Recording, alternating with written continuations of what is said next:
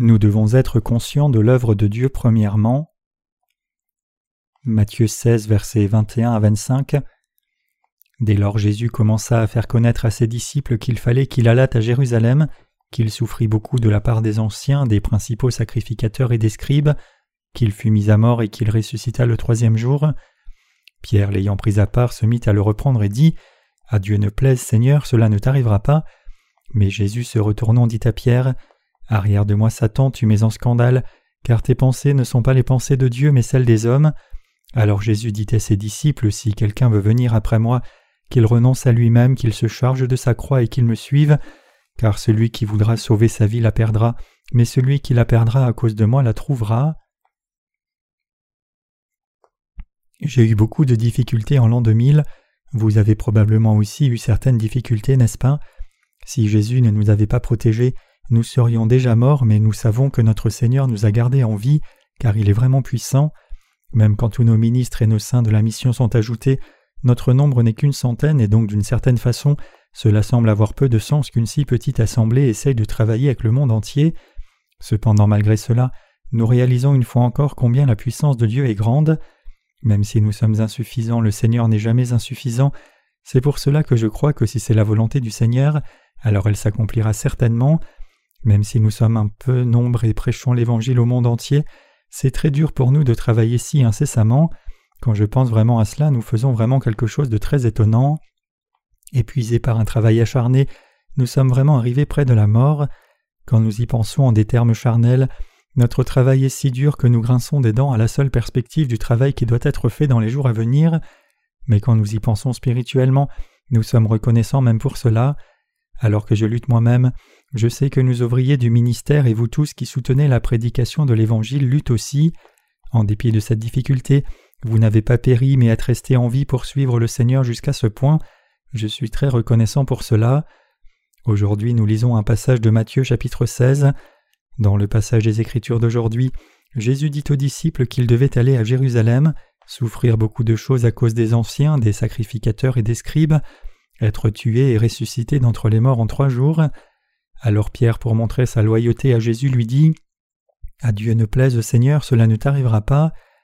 Pierre a dit cela pour le Seigneur, ne réalisant pas que c'était en fait ses propres pensées charnelles. Donc au lieu d'être reconnu pour sa loyauté, les paroles de Pierre ont seulement mis Jésus en colère et il a été repris sévèrement par conséquent. Le Seigneur dit alors à Pierre et à nous aussi que nous pourrions vraiment vivre spirituellement.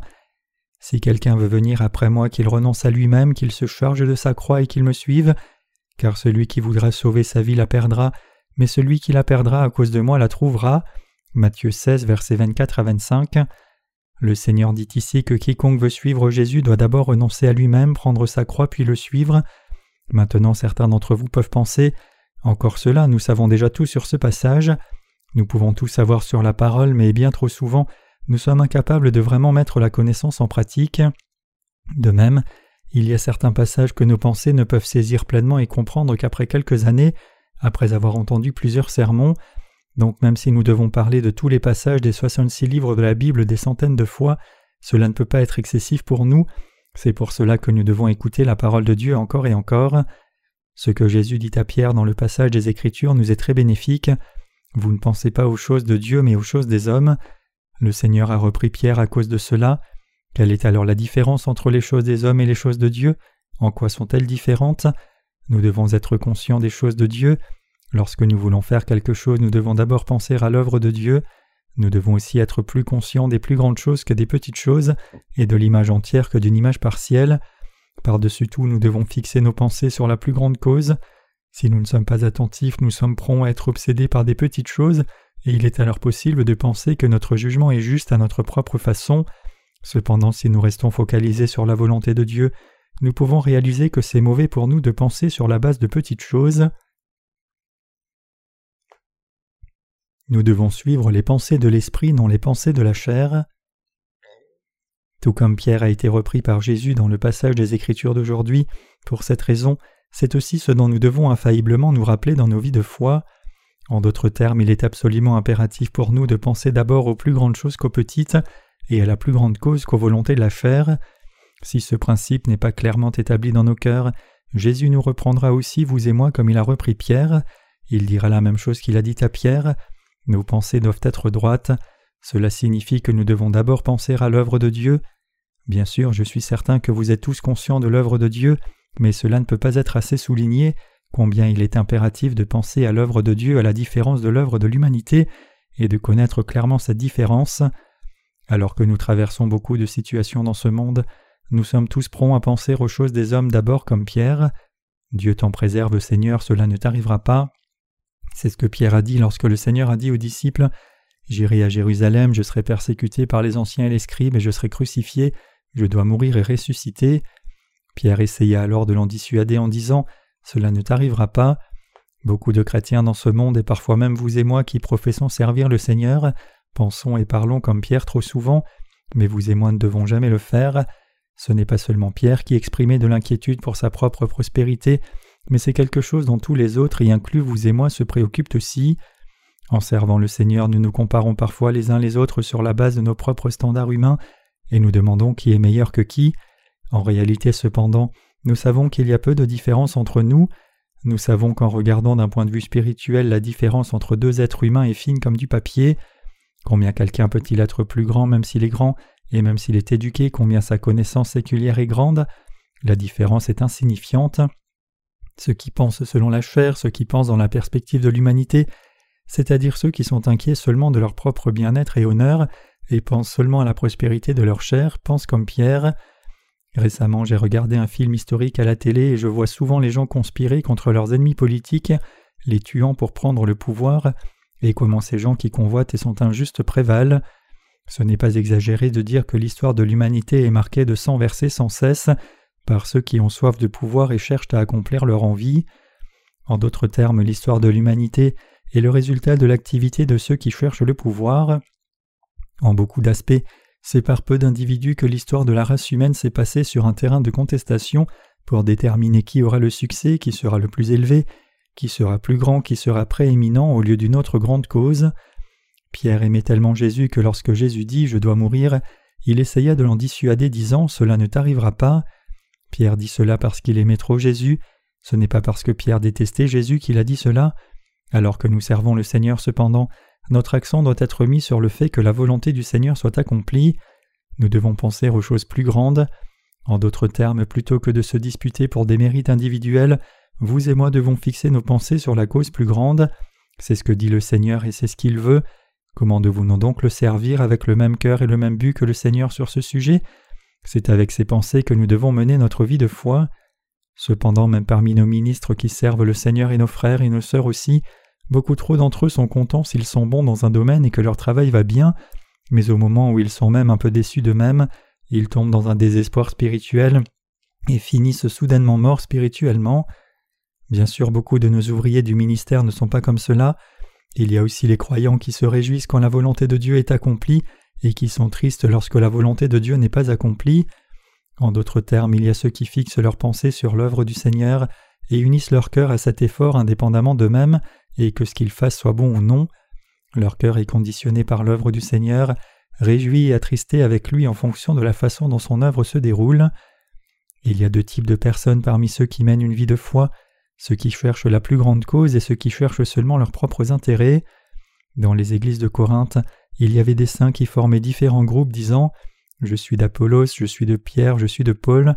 De même, il y a beaucoup de chrétiens aujourd'hui qui ne sont conscients que des choses des hommes, ne se souciant pas de la volonté du Seigneur.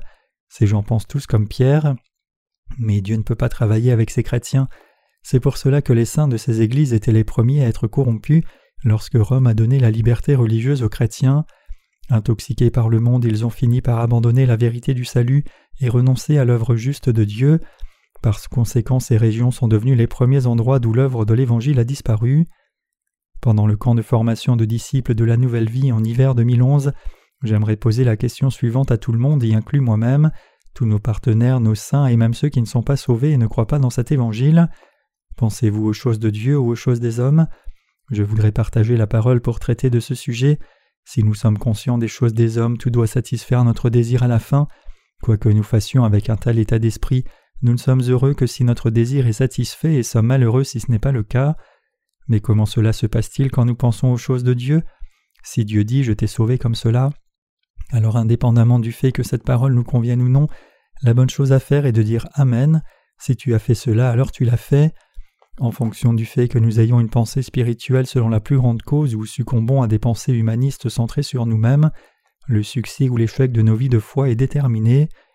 Quand Jésus dit qu'il devait mourir, Pierre essaya de le dissuader, disant Non, cela n'arrivera pas.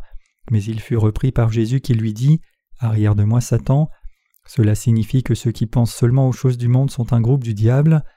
Puisque vous et moi avons la chair, il est extrêmement difficile de renier cette chair. Pour mener une vie de foi cependant, il est absolument impératif que nous renoncions à nous-mêmes. Tout comme Jésus le dit dans le passage des Écritures d'aujourd'hui, quiconque désire venir après le Seigneur doit renoncer à lui-même, prendre sa croix et le suivre. C'est pour cela que c'est une telle lutte pour nous qui sommes nés de nouveau de mener une vie de foi. Même si c'est dur, nous devons nous examiner nous-mêmes pour voir ce qui compte vraiment dans notre vie de foi. Nous devons nous demander si nous sommes dans la pensée des choses de la chair ou la volonté du Seigneur, si nos pensées sont de l'humanité ou de l'esprit, et si nous servons le Seigneur selon ses désirs ou avec la mentalité des hommes. Ceux qui désirent que l'œuvre de Dieu réussisse et dont le cœur est consacré à l'accomplissement de la volonté de Dieu sont clairement les ouvriers de Dieu et ses serviteurs. Même si la volonté de Dieu n'est pas accomplie exactement, ces gens fixent leur objectif sur cette volonté, ils travaillent et se sacrifient pour cela, et ils vont vers ce but. Si c'est la volonté de Dieu, alors ces gens courent dans cette direction, indépendamment de la réussite ou non, et ils se réjouissent quand cette œuvre est accomplie. En fait, il y a peu de choses qui leur donnent de la joie en dehors de l'œuvre de Dieu. Clairement, ces gens doivent être les ouvriers de Dieu et ses serviteurs. Par contre, si quelqu'un ne s'occupe pas de ce qu'il en est de la volonté de Dieu et son œuvre, mais ne s'intéresse qu'à son propre contentement et bien-être, se réjouissant quand son propre travail va bien, étant triste quand ce n'est pas le cas, alors strictement parlant il n'est pas un vrai ouvrier de Dieu. Tous ceux qui servent le Seigneur doivent s'examiner eux-mêmes attentivement pour voir s'ils servent effectivement Dieu ou se servent eux-mêmes, et ils doivent complètement consacrer tout leur cœur à vivre pour le Seigneur. Nous prêchons maintenant l'évangile de l'eau et de l'esprit dans le monde entier. D'une certaine façon, proclamer l'évangile dans le monde entier peut sembler un défi énorme, mais quand on y regarde avec foi, c'est un défi que nous pouvons relever. Puisque le Seigneur nous a dit de diffuser l'Évangile à toute tribu dans le monde entier, c'est la volonté du Seigneur, son plaisir et son commandement, parce que le commandement du Seigneur s'accomplit infailliblement, et puisque nous sommes des instruments utilisés pour cette œuvre, tout ce que nous faisons c'est obéir à ce commandement, il n'y a pas d'autre raison. Franchement, je pense qu'à travers toute l'histoire du christianisme, il n'y a pas eu d'organisation missionnaire ou de dénomination où que ce soit dans le monde qui ait travaillé aussi dur que nous Y a-t-il un groupe missionnaire qui prêche l'Évangile dans plus de 200 nations du monde entier? Il n'y a pas de dénomination dans ce monde, peu importe sa taille, qui travaille avec le monde entier à l'esprit comme nous. C'est un accomplissement remarquable si nous devions nous en vanter, mais qu'en est-il quand Dieu nous voit de son point de vue? Qu'en est-il si nous nous regardons dans la perspective de Dieu ou par les yeux de la foi? Nous faisons juste ce que Dieu nous a dit comme ses serviteurs, pas plus, pas moins. Quand nous, nés de nouveau, Faisons l'œuvre de Dieu, comment nos cœurs et notre foi sont-ils disposés? Nous devons être conscients de l'œuvre de Dieu dans tout ce que nous faisons. Si nous sommes attristés et luttants dans nos vies de foi, c'est parce que nos cœurs sont fixés sur notre propre chair. L'œuvre de Dieu elle-même n'est pas la cause de notre tristesse ou difficulté. Bien sûr, dans certains cas, nous nous sentons comme si la tristesse et l'épreuve venaient du service de Dieu. Cependant, si nous reconsidérons cela, nous pouvons voir que c'est parce que nous pensons aux choses des hommes que nos cœurs dévient et souffrent. C'est quand nous pensons sur la base des standards humains et aux choses des hommes que nous sommes attristés et nous sentons si dépassés. Si nous pensons de la perspective de Dieu, c'est-à-dire sur la base de la volonté de Dieu, alors c'est une évidence pour nous de payer le prix du sacrifice, et si nous pensons à combien l'œuvre de Dieu est accomplie par notre sacrifice, nos cœurs sont réjouis et heureux. Je ne dis pas ces choses pour vous reprendre comme si certains d'entre vous avaient fait ou dit quelque chose de mal, Plutôt je dis seulement ces choses pour qu'en ce temps et cette époque où le jour du retour du Seigneur n'est pas loin, nous raffinions notre foi correctement et menions une vie de foi qui soit vraiment libre de tout regret ou échec. Vous et moi sommes le peuple de Dieu qui suit le Seigneur. Je sais que vous avez travaillé dur et vous êtes beaucoup sacrifié en suivant le Seigneur, et que vous avez perdu beaucoup mais aussi gagné beaucoup. C'est ainsi que les justes ont mené leur vie. En ce temps présent, où il ne reste pas beaucoup de jours à nos vies de foi, je contemple ce que nous devrions faire. Finalement, nous devons devenir le genre de gens qui sont toujours réjouis quand l'œuvre de Dieu va bien et tristes quand l'œuvre de Dieu progresse doucement. Vous et moi devons effectivement être toujours conscients de l'œuvre de Dieu. Nous ne devons jamais devenir des gens qui pensent seulement aux choses des hommes, tristes et réjouis selon eux. Nos croyances, nos pensées et notre foi doivent être libres des liens des désirs humains et tourner vers les choses de Dieu pour en être conscients. Nous devons avoir de telles foi et pensées. C'est alors seulement que nous pouvons suivre le Seigneur sans vaciller en ce temps où la fin n'est pas loin. Indépendamment de nos mérites ou démérites, nous devons devenir le genre de personnes qui suivent le Seigneur invariablement, qui lui sont reconnaissantes et qui peuvent se tenir debout sans honte au dernier jour, au moment où le Seigneur reviendra. C'est possible seulement si notre foi est telle que nous sommes toujours conscients de l'œuvre de Dieu premièrement. Sans ce genre de foi, rien ne peut jamais s'accomplir. Vous et moi, ne devons jamais nous permettre de succomber aux pensées de la chair comme Pierre, qui a parlé du côté du diable dans le passage des Écritures d'aujourd'hui. Même s'il peut sembler juste aux yeux de Pierre de s'opposer à la façon dont Jésus devait accomplir la volonté de Dieu, aux yeux de Dieu il parlait clairement sous l'inspiration des serviteurs de Satan. Ainsi, mettant de côté nos mérites et démérites, nous devons apprendre à réaliser à partir du passage des Écritures d'aujourd'hui quel genre de foi nous devons tous avoir. Vous et moi devons penser à l'œuvre de Dieu. Renoncez à vos pensées charnelles. Le Seigneur dit Si quelqu'un veut venir après moi, qu'il renonce à lui-même, qu'il se charge de sa croix et qu'il me suive. Ce serait une lutte pour vous d'obéir à cette parole. Néanmoins, je sais très bien que vous avez suivi le Seigneur jusqu'à ce jour, précisément parce que vous avez renoncé à vous-même tout ce temps, n'est-ce pas? J'en suis certain. Cependant, le Seigneur nous commande à nouveau, demandant la même chose encore et encore aujourd'hui et demain. Si quelqu'un veut venir après moi, qu'il renonce à lui-même, qu'il se charge de sa croix et qu'il me suive. Cette parole n'est pas quelque chose qui a été donné une seule fois, mais elle a été donnée continuellement. Aujourd'hui et demain aussi, et jusqu'au jour du retour du Seigneur, cette parole est le commandement de Dieu pour nous tous. Pour suivre le Seigneur, renoncer à nous-mêmes ne suffit pas. Le Seigneur dit Prenez votre croix et suivez-moi. La croix ici représente les difficultés. Il n'y a personne parmi vous qui n'ait pas de croix. C'est pour cela que tout le monde lutte. Il y a un excellent chant dans notre répertoire qui dit Bien que je sois chargé et seul, je crois que Dieu me donne une nouvelle force. Ce qui est important cependant, c'est que nous ne devons pas tomber dans l'apitoiement même en chantant les paroles d'un tel chant de louange, disant en nous-mêmes Oh, c'est si dur, je suis si misérable. Quand il s'agit de servir le Seigneur, chacun a sa propre croix. Les gens réalisent cela dès qu'ils rencontrent le Seigneur aussitôt qu'ils sont sauvés, à une certaine lumière, peut-être même avant d'être sauvés. Pour rencontrer le Seigneur et recevoir son salut et la vie éternelle, il y avait probablement une croix à porter pour cela aussi. Tous ceux qui veulent être bénis par le Seigneur se trouvent d'abord confrontés à cette parole. C'est le commandement du Seigneur pour nous. Si tu veux me suivre, renonce à toi-même, prends ta croix et suis-moi. Parfois il est plus difficile de renoncer à nous-mêmes et de prendre notre croix que de mourir. Si la croix était loin, alors vous pourriez errer et l'éviter, mais votre croix est-elle vraiment si loin? Non, votre croix est si près de vous qu'il n'y a pas de moyen de l'éviter. Tout et tout le monde peut constituer votre croix. Vous pouvez être votre croix, votre entraînement et vos pensées peuvent être votre croix, ou votre famille, vos relations, vos amis proches et même vos parents bien-aimés pourraient être votre croix. Toutes ces choses peuvent être ce qui nous rend difficile de suivre le Seigneur. Est-ce donc une malédiction de lutter à ce point pour suivre le Seigneur après être né de nouveau? Non, ce n'est pas le cas. Tout le monde a sa propre croix, même si beaucoup de gens ne le montrent pas ouvertement. Qu'en est-il de vous? N'avez-vous pas une croix à porter? Bien sûr que si. Je suis certain que vous êtes tous d'accord.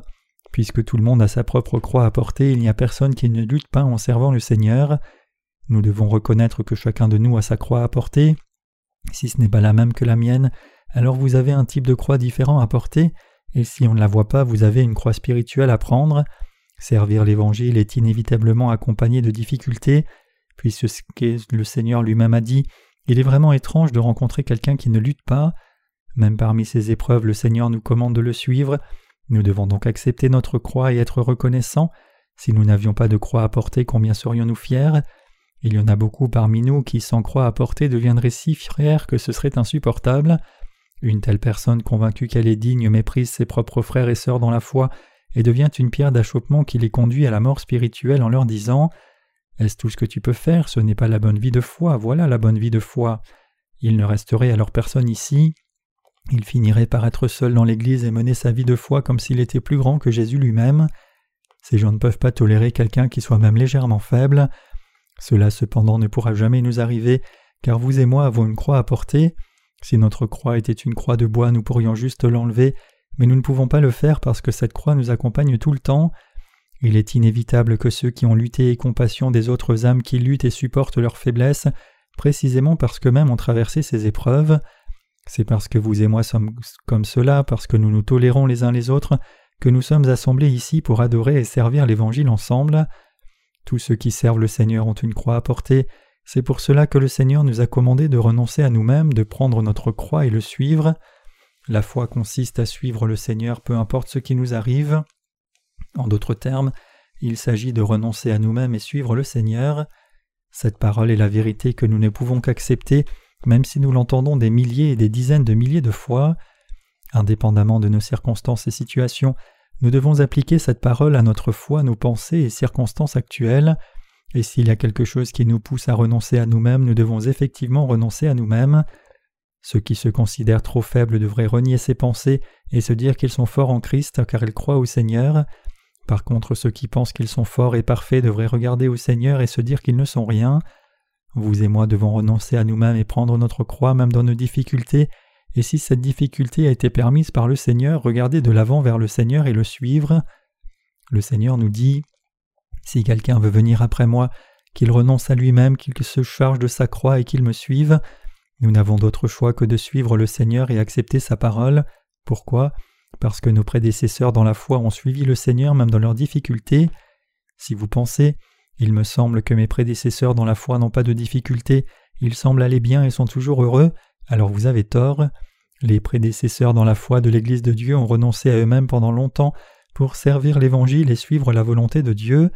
C'est parce que c'est si dur et difficile que lorsque vos prédécesseurs dans la foi s'assemblent, ils jouent au football de temps en temps. Le révérend Kim, qui sert maintenant seul aux États-Unis, m'a confié une fois qu'il n'avait personne avec qui jouer au football. Il se souvient combien il avait pris du plaisir à jouer au football en salle avec nous avec une balle faite de quelques éponges et chaussettes quand il était revenu en Corée. Il m'a dit aussi que lorsqu'il conduit, il se trouve à chanter des chants coréens tout le temps. Je peux très bien comprendre cela. C'est dur à ce point pour le révérend Kim de suivre le Seigneur en renonçant à lui-même pour accomplir les choses de Dieu. Savez-vous combien de mots vulgaires sont utiles parfois? Les mots vulgaires font-ils partie de la langue ou non? Ils font partie de la langue. Pouvez-vous vivre sans la langue? Certaines personnes, quand elles m'entendent jurer en prêchant, disent Ce pasteur parle si mal, mais je ne jure pas tant que cela. Quand mon cœur est échauffé cependant, il m'arrive de jurer un peu, je ne peux l'éviter. À moins de jurer, ma pression sanguine monterait et j'en mourrais. Quand je suis stressé, ma tension monte à tel point que je ne peux rien voir, même les gens qui sont juste devant moi. Donc quand il n'y a personne autour de moi, je n'hésite pas à dire quelques-unes des pires obscénités. S'il y a un bâton par terre, je tape dedans ou je vais dans les toilettes, allume le robinet pour que personne ne m'entende et jure comme un pirate. Que se passe-t-il après avoir juré comme cela? Je me demande n'est-ce pas trop? N'es-tu finalement pas comme tout le monde? Pourquoi te plains-tu des autres alors que tu n'es pas différent? Je me réponds alors à moi-même Oui, c'est vrai, je ne suis pas meilleur, mais c'est si dur et difficile, je me sens si honteux. Que se serait-il passé si le Seigneur n'avait pas vécu sur la terre pendant trente-trois ans? Il a expérimenté combien c'est difficile de vivre avec la chair, donc il est écrit Car nous n'avons pas un souverain sacrificateur qui ne puisse compatir à nos faiblesses, au contraire, il a été tenté comme nous en toutes choses sans commettre de péché. Hébreux 4, verset 15. Si Jésus n'avait pas expérimenté par lui-même combien la vie elle-même est une croix, il ne répondrait pas à nos prières. C'est parce que le Seigneur lui-même a expérimenté toutes choses que nous vivons qu'il connaît nos sujets de prière et veut nous aider, nous qui sommes faibles. C'est pour cela que nous prions le Seigneur. Aujourd'hui, je voudrais vous exhorter à être conscient des choses de Dieu plutôt que des choses des hommes. Nous devons cesser de nous attacher aux choses des hommes. Nous devons avoir une pensée large, si nous sommes fermés d'esprit, nous deviendrons des canailles du monde. Si nous abandonnons la plus grande cause et pensons seulement à nous-mêmes, alors à la fin tout sera fait seulement pour nous-mêmes et notre petit groupe. Nous sommes supposés vivre pour le Seigneur, donc combien serait-ce ridicule si nous nous soucions seulement de nous-mêmes et non du Seigneur? Pour qu'un pays prospère, il doit y avoir beaucoup de patriotes qui sont dévoués à leur pays. S'il y a plus de gens qui pensent seulement à eux-mêmes, à leur propre groupe et à leurs propres intérêts que de patriotes qui sont consacrés à leur pays, alors la nation tombera. Parfois, quand nous sommes effectivement engagés dans un grand projet, nous voyons des gens préoccupés par de petites choses et nous nous étonnons en pensant qu'est-ce qui ne va pas chez eux, mais si nous nous mettons à leur place, nous pouvons comprendre leur mentalité. Ce qui est important, c'est que nous ne devons pas nous soucier des choses des hommes comme l'a fait Pierre. Quand nous pensons aux choses de Dieu, nous pouvons résoudre tous les problèmes auxquels nous faisons face et nous pouvons aussi surmonter nos difficultés. En d'autres termes, penser à l'œuvre de Dieu est la réponse à tout problème. C'est quand nous croyons en Dieu et faisons son œuvre que nous pouvons surmonter nos insuffisances et porter notre croix. En servant le Seigneur, dites-vous parfois Si ça continue, je vais mourir de surmenage. Dans des temps comme cela, nous devons avoir la foi et avancer en nous disant Finissons tout ce qu'il y a à faire avant de mourir. Si nous échouons, nous commettrons un grand péché devant Dieu. Nous devons finir tout ce qui doit être fait, nous devons diffuser l'Évangile dans le monde maintenant de toute notre force. Vous demandez-vous dans vos pensées ce qui pourrait être accompli par un groupe de gens qui ne sont pas plus d'une poignée lorsqu'ils sont tous rassemblés? Dieu accomplit son œuvre à travers qui il veut. Si Dieu bénit notre ministère, si ses serviteurs travaillent, et si vous travaillez avec eux, alors même notre petit nombre, nous sommes plus que capables de prêcher l'Évangile à tout le monde dans le monde entier, mille fois et plus. N'est-ce pas possible? Oui, ça l'est. Le nombre total des membres de notre mission, y inclut les enfants, est d'environ 300. Si chacun de vous prenait un pays, il resterait pas moins de 50 d'entre vous, puisqu'il y a environ 250 pays dans ce monde. Si vous êtes plus capable, vous pourriez prendre 10 pays. Si vous êtes encore plus capable que cela, vous pouvez même prendre 20 pays. Si par contre vous n'êtes pas si capable, alors vous pouvez prendre juste un demi-pays. Et si vous êtes encore moins capable, alors cinq d'entre vous peuvent se rassembler et prendre un pays collectivement. Quand nous les justes nous assemblons, il n'y a rien que nous ne puissions pas faire, car Dieu est avec nous. Même s'il y a cinq mille tribus dans le monde, nos trois cents membres peuvent atteindre chacun dix-sept tribus. Pouvons-nous faire cela par nos propres forces? Non. C'est par celui qui nous fortifie que nous pouvons faire toutes choses. Tout ce que nous devons faire, c'est prier Dieu pour que son œuvre réussisse et le reste dépend de lui. Puisque Dieu lui-même nous a commandé de faire cette œuvre, ne nous donnerait-il pas aussi la force? Commençons cette année et jusqu'à la suivante, je prévois de diffuser l'Évangile dans la plupart des parties du monde en deux ans, et je crois que si nous travaillons dur, nous pourrons accomplir cela. Si le Seigneur nous fortifie, nous serons plus que capables d'accomplir ce but. S'il ne nous fortifie pas, alors nous ne pourrons pas le faire. Puisque le Seigneur lui-même nous a dit d'accomplir cette œuvre, tout ce que nous devons faire, c'est travailler, nous confiant dans le Seigneur.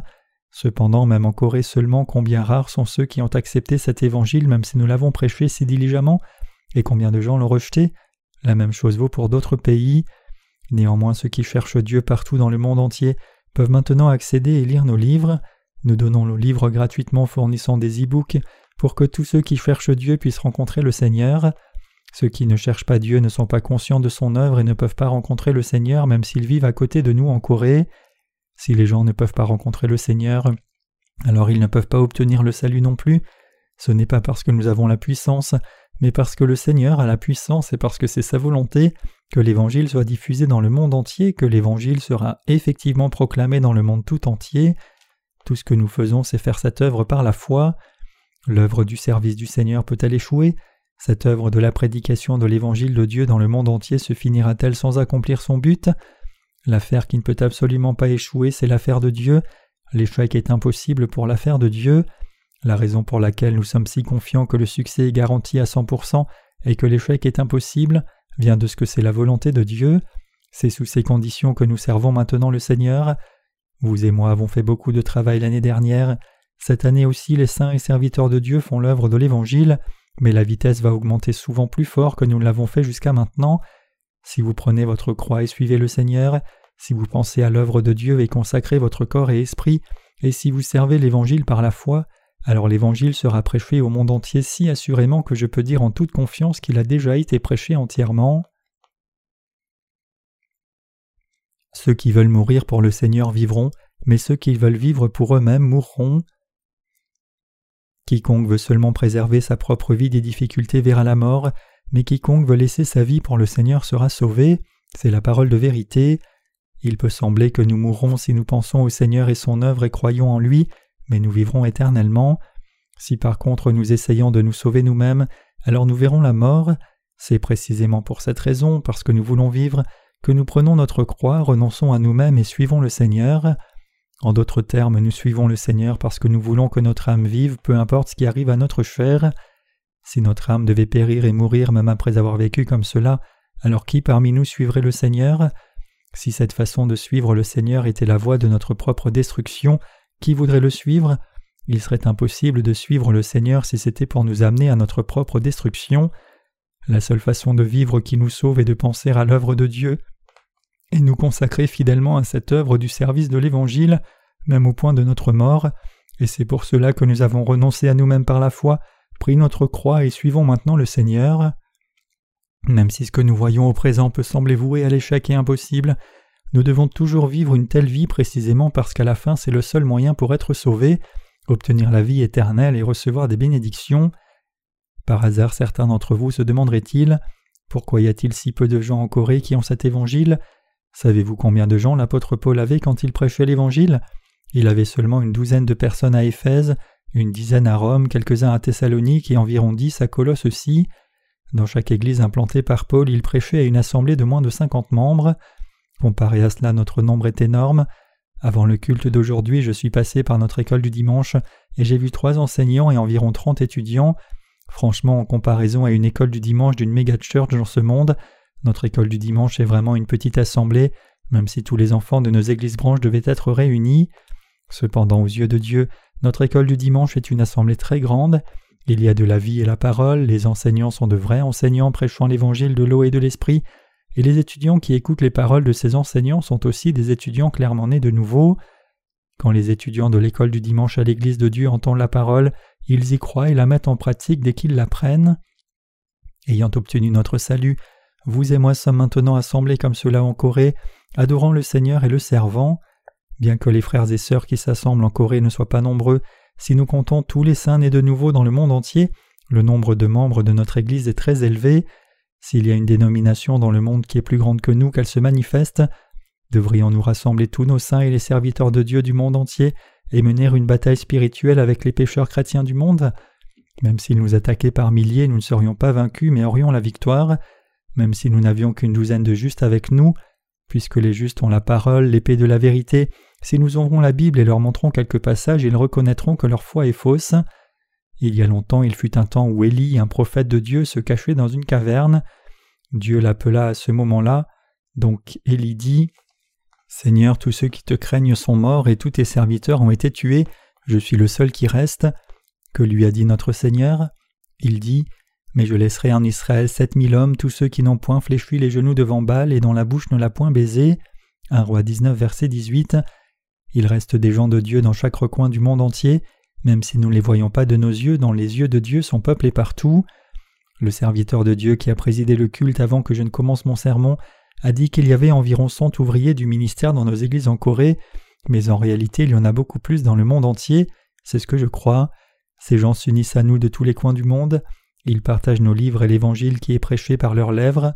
Tant de gens ont reçu la rémission des péchés par eux qu'au temps de la fin de notre dénomination sera la plus grande dénomination du monde. Même à présent leur nombre est énorme si nous devions tous les compter, mais je vous exhorte à voir avec les yeux de la foi combien plus d'ouvriers de nombreux pays s'ajouteront à nous dans les temps de la fin. Il est écrit dans le livre de l'Apocalypse qu'une multitude vêtue de robes blanches, impossible à compter pour les hommes, viendra devant le Seigneur au dernier jour. Apocalypse 7, verset 9. Donc l'apôtre Jean demande au Seigneur Seigneur, qui sont ces gens? Et le Seigneur dit que c'étaient ceux qui venaient de la grande tribulation. Apocalypse 7, verset 14. Qui sont ces gens dont le livre de l'Apocalypse parle ici Ce sont ceux qui sont nés de nouveau d'eau d'esprit, en d'autres termes ceux qui ont triomphé en croyant dans l'évangile de l'eau et de l'esprit au milieu de la grande tribulation et qui ont reçu le salut de Dieu viendront tous en même temps. Je crois cela avec les yeux de la foi. Actuellement les ouvriers et les saints de notre mission sont seulement environ 300, mais même si nous ne comptons que 300 ouvriers dans chacun des 150 pays, c'est déjà un nombre considérable de gens qui seront sauvés et viendront devant le Seigneur. Dans les temps de la fin, des multitudes recevront la rémission des péchés. Mes chers croyants, croyez-vous dans cette parole de la Bible? Toutes ces choses sont faites par Dieu, c'est Dieu lui-même qui fait tout arriver selon sa volonté.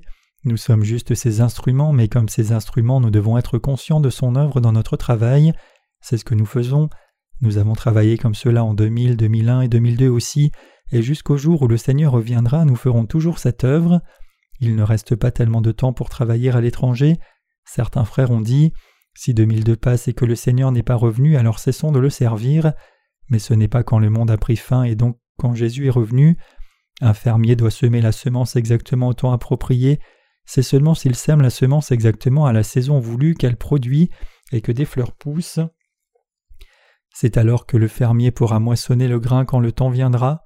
Nous travaillons maintenant à semer la semence. Bien que ce travail semble très petit maintenant, sa fin sera excessivement grande. Elle est déjà devenue excessivement grande et a porté beaucoup de fruits. Elle deviendra encore plus grande. Quand une seule semence est semée et pousse, combien de fruits sont portés? Elle porte beaucoup de fruits, c'est le même principe. Nous semons maintenant la semence de l'Évangile dans le monde entier, et si une personne accepte cet Évangile, elle portera encore plus de fruits, pour trente, soixante et cent. Imaginez ce qui se passera si non seulement une personne, mais trente personnes dans le monde recevaient la rémission des péchés et portaient du fruit pour soixante et cent. Si tous les gens sortaient et diffusaient l'Évangile, les fruits de leur travail augmenteraient de façon exponentielle. Si nous avons prêché l'Évangile à une personne, cela signifie que ce n'est pas la fin de tout. Plutôt à partir de là il est possible que des millions et dizaines de millions de gens reçoivent la rémission des péchés. En d'autres termes, à cause de cette seule personne, l'Évangile est diffusé dans le monde entier.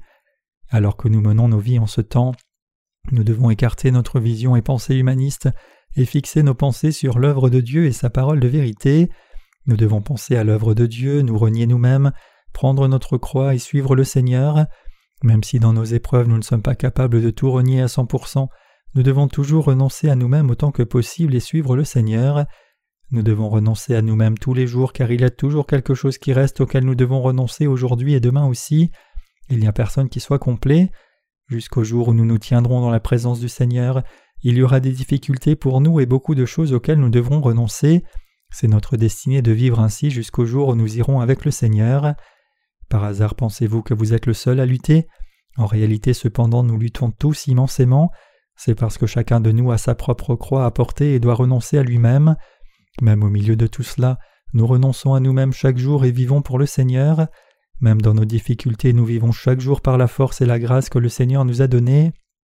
C'est pour nous confier dans la grâce de Dieu que nous faisons son œuvre et c'est aussi parce que nous avons trouvé cette grâce de Dieu que nous faisons maintenant l'œuvre de Dieu.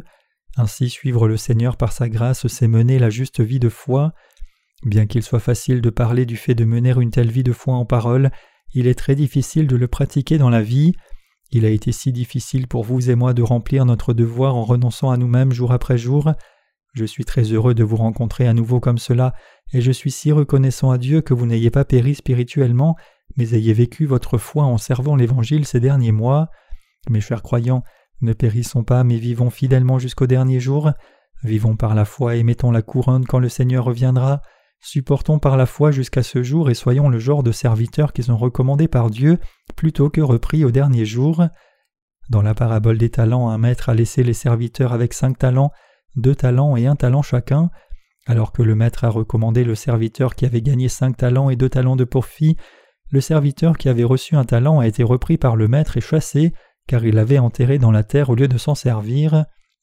Il est préférable d'endurer nos épreuves et de suivre le Seigneur maintenant en nous confiant en lui, pour que nous ne soyons pas repris par le Seigneur et rejetés dans les ténèbres ce jour-là, mais revêtons plutôt sa grâce.